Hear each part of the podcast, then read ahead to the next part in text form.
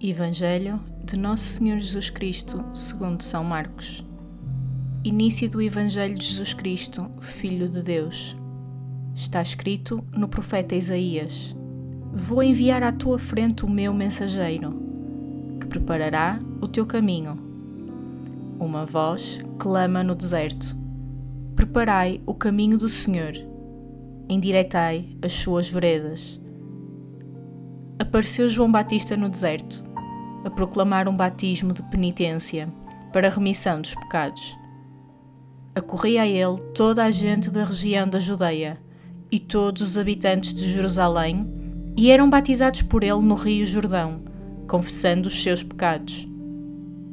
João vestia-se de pelos de camelo, com um cinto de cabedal em volta dos rins, e alimentava-se de gafanhotos e mel silvestre.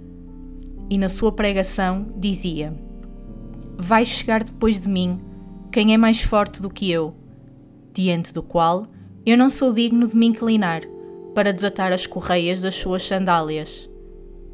Eu batizo-vos na água, mas ele batizar-vos-á no Espírito Santo. Palavra da Salvação.